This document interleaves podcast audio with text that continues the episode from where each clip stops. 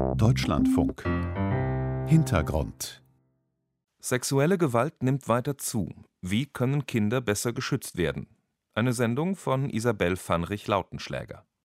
Zwölf Jahre ist es her. Nun macht Marie Dinkel ihre Geschichte öffentlich. Sie war 13, als der Judo-Trainer in ihrer Wettkampfgruppe sexuell übergriffig wurde. Wir waren drei Mädchen und er als Trainer, das ist einer von den Mädels, musste immer mit ihm trainieren, gerade wenn es ums Kämpfen ging. So ist es dann im Endeffekt zum Missbrauch gekommen, dass ich im Bodenkampf von ihm festgehalten wurde. Ich hatte keine Chance, mich zu befreien, was ja eigentlich der Sinn von dem Übungskampf war. Aber er hat von dort aus dann quasi die Macht ausgenutzt und mir dann von dort in die Hose gegriffen. Beim zweiten Mal waren sogar weitere Trainer und Jugendliche in der Halle zugegen. Die beiden anderen Mädchen mussten wohl Ähnliches durchmachen, so die heute 25-Jährige, die als Physiotherapeutin in der Schweiz arbeitet. Sie banden sich gegenseitig ihre Hosen fest zu, um weitere Übergriffe zu verhindern, redeten aber nicht darüber. Ich glaube, ich habe einfach Angst gehabt, es jemandem zu erzählen. Ich habe ein großes Schamgefühl gehabt. Ich habe gedacht, ich habe das damit ja irgendwie verdient, dass mir das passiert.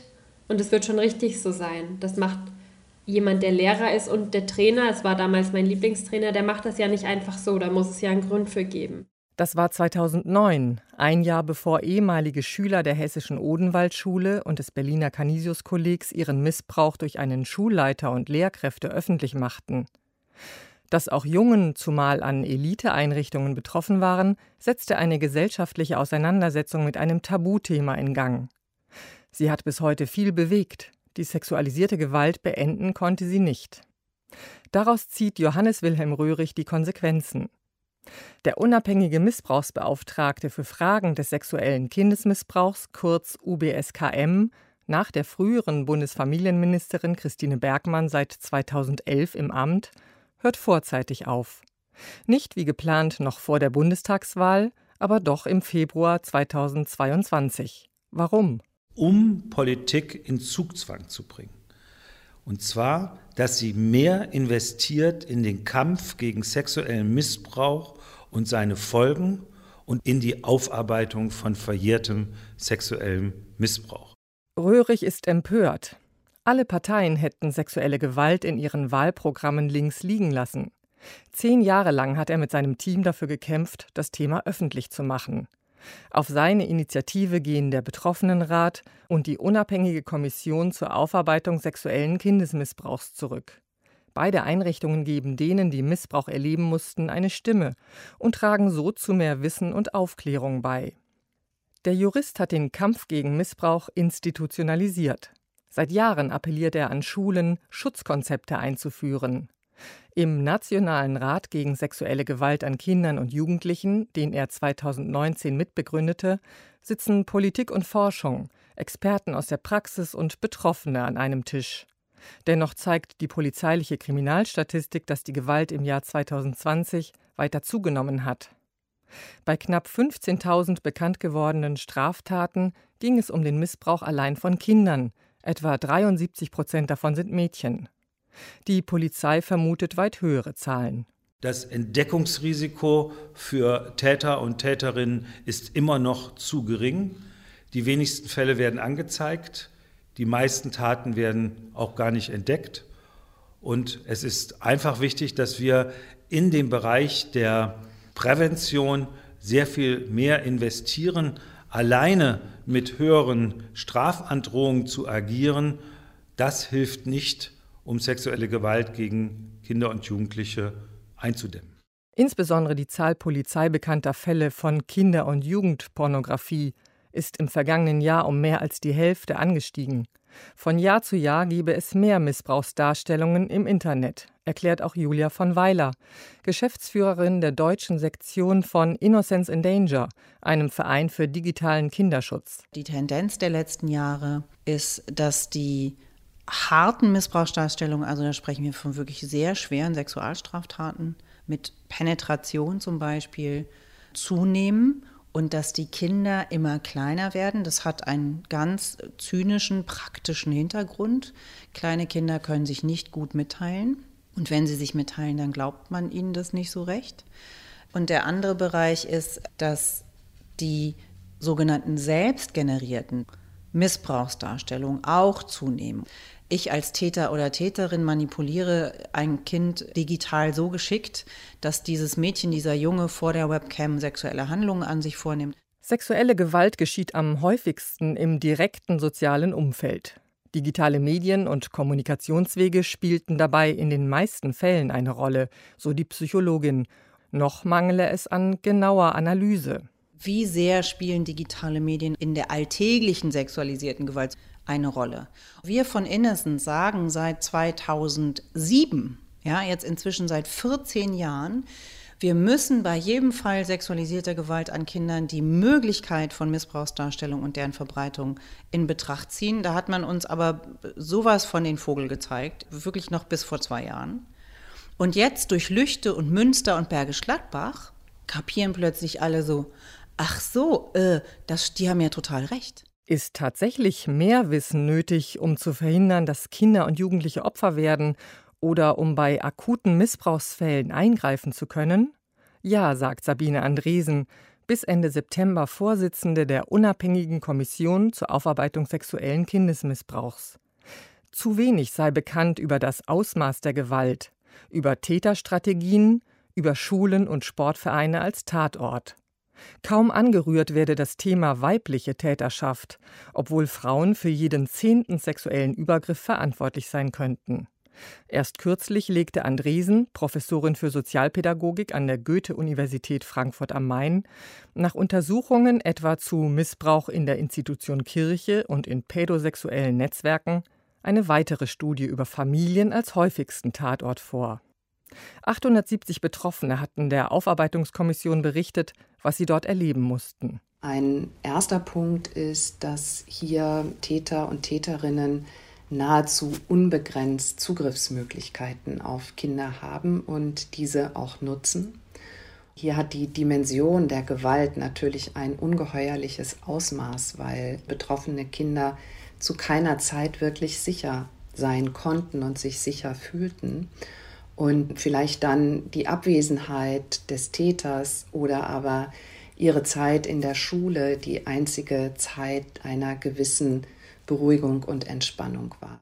Die sexuelle Gewalt in der Familie geht vielfach mit weiteren Gewaltformen einher, zeigt ein weiterer Befund. Häufig gibt es mehrere Täter. Knapp die Hälfte der Betroffenen habe berichtet, bereits im Alter von unter sechs Jahren ersten sexuellen Übergriffen ausgesetzt gewesen zu sein, jahrelang.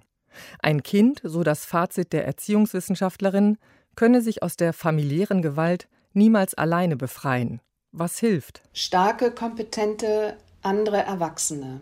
Es ist ganz wichtig, dass es ein Wissen über sexuelle Gewalt gibt, dass wir alle uns auch vorstellen wollen, dass Väter und Mütter oder Großväter und Brüder sexuelle Gewalt ausüben. Da gibt es nach wie vor so eine Denk- und Vorstellungsblockade und die müssen wir überwinden. Immerhin zeigen sich gewisse Erfolge im Kampf gegen sexuellen Missbrauch, auch weil Betroffene wie Marie Dinkel nicht länger schweigen. Längst gibt es an vielen Schulen Schutzkonzepte und Ansprechpersonen. Freizeiteinrichtungen wie die Pfadfinder betreiben Nachforschungen über mögliche vergangene Vorfälle. Auch beim Breitensport, wo viele Kinder und Jugendliche sich engagieren, wird der blinde Fleck sexueller Missbrauch derzeit untersucht, berichtet Bettina Ruloffs, Professorin für Sportsoziologie an der Bergischen Universität Wuppertal.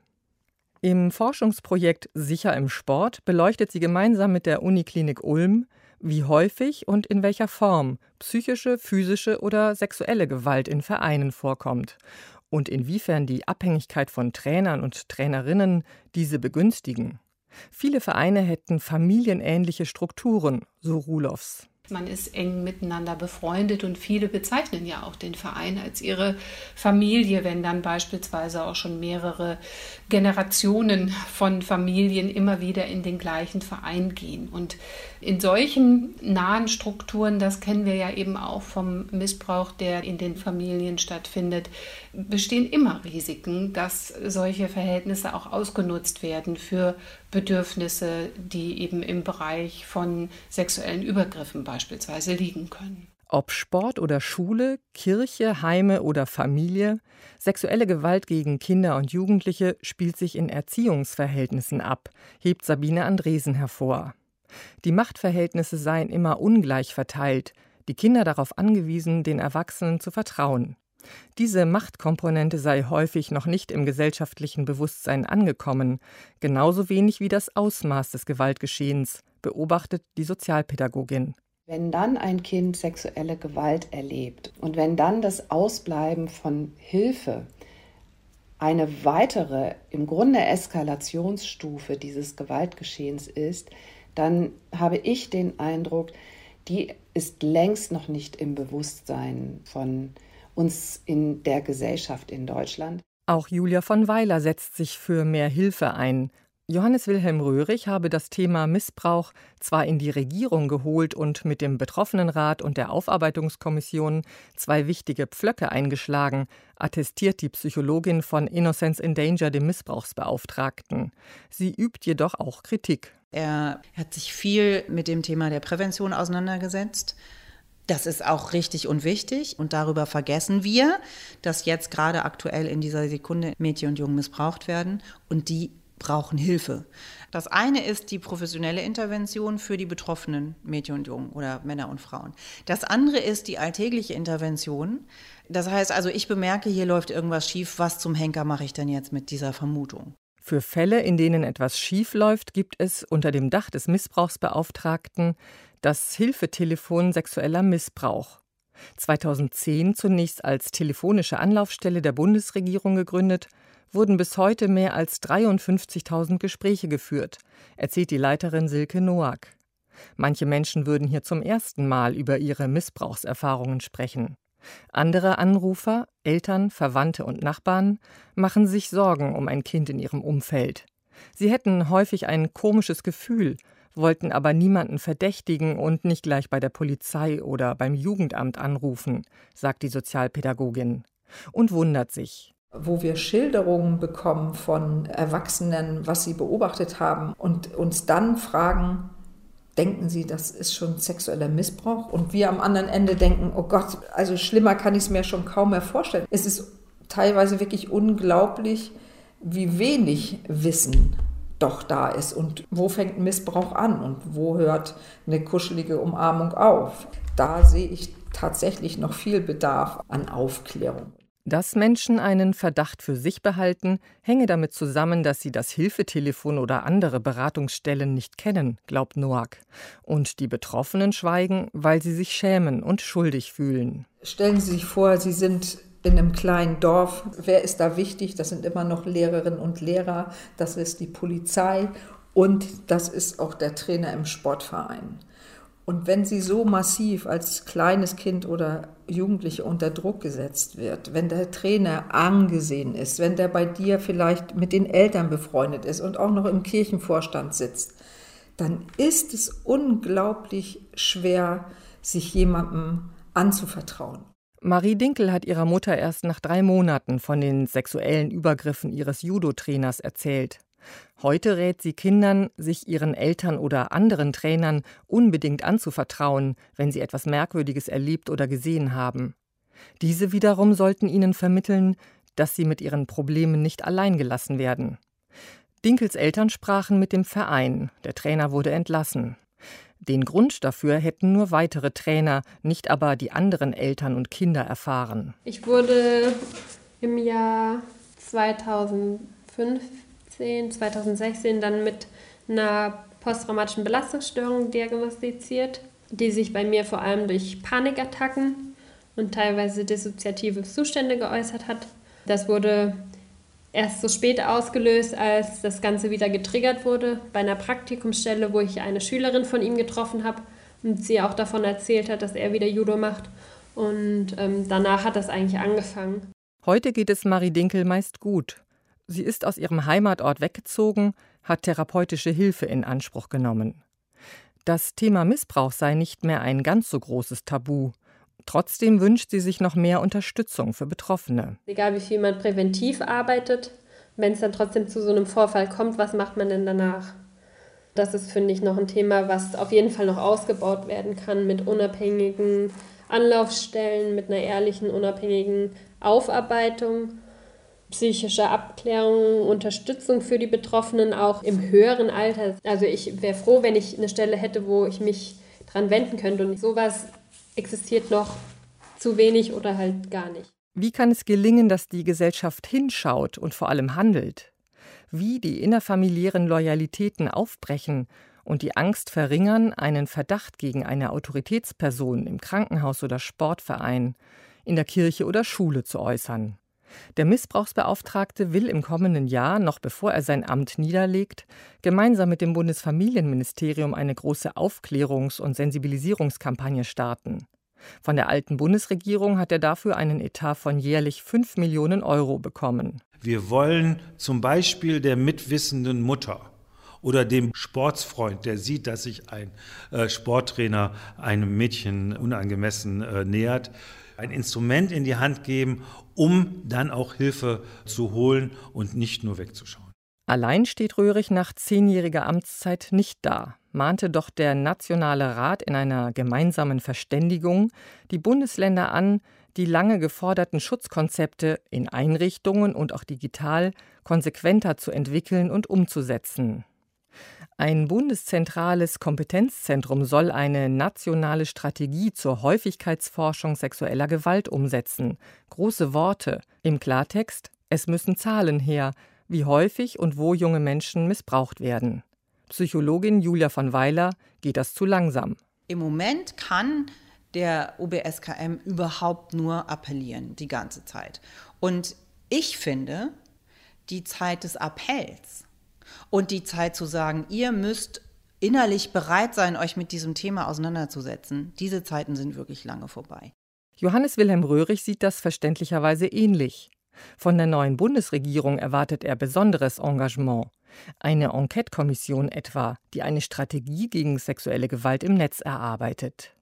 Insbesondere für sein eigenes Amt hat der Stratege eine klare Vorstellung. Ich habe in den letzten zehn Jahren sehr stark im luftleeren Raum gearbeitet, ohne gesetzliche Grundlage, ohne Rechte. Und es ist wichtig, dass dieses Amt zukünftig gesetzlich verankert wird dass diesem Amt eine konkrete gesetzliche Berichtspflicht gegenüber dem Bundestag und der Bundesregierung auferlegt wird, sodass Politik sich dauerhaft mit den Defiziten, aber auch mit den Fortschritten in meinem Themenfeld auseinandersetzt. Also alles doch wieder eine Frage der Institutionalisierung? Nein, hält Silke Noack vom Hilfetelefon dagegen. Um sexuelle Gewalt gegen Kinder und Jugendliche zu verhindern, liege es an der Gesellschaft zu erkennen und zu akzeptieren, mit welchem Ausmaß sie es zu tun habe. Schon lange sei bekannt, dass es viel zu wenig auf sexuelle Gewalt spezialisierte Beratungsstellen und gut qualifiziertes Personal an Schulen, in Vereinen und Jugendämtern sowie an Gerichten gibt.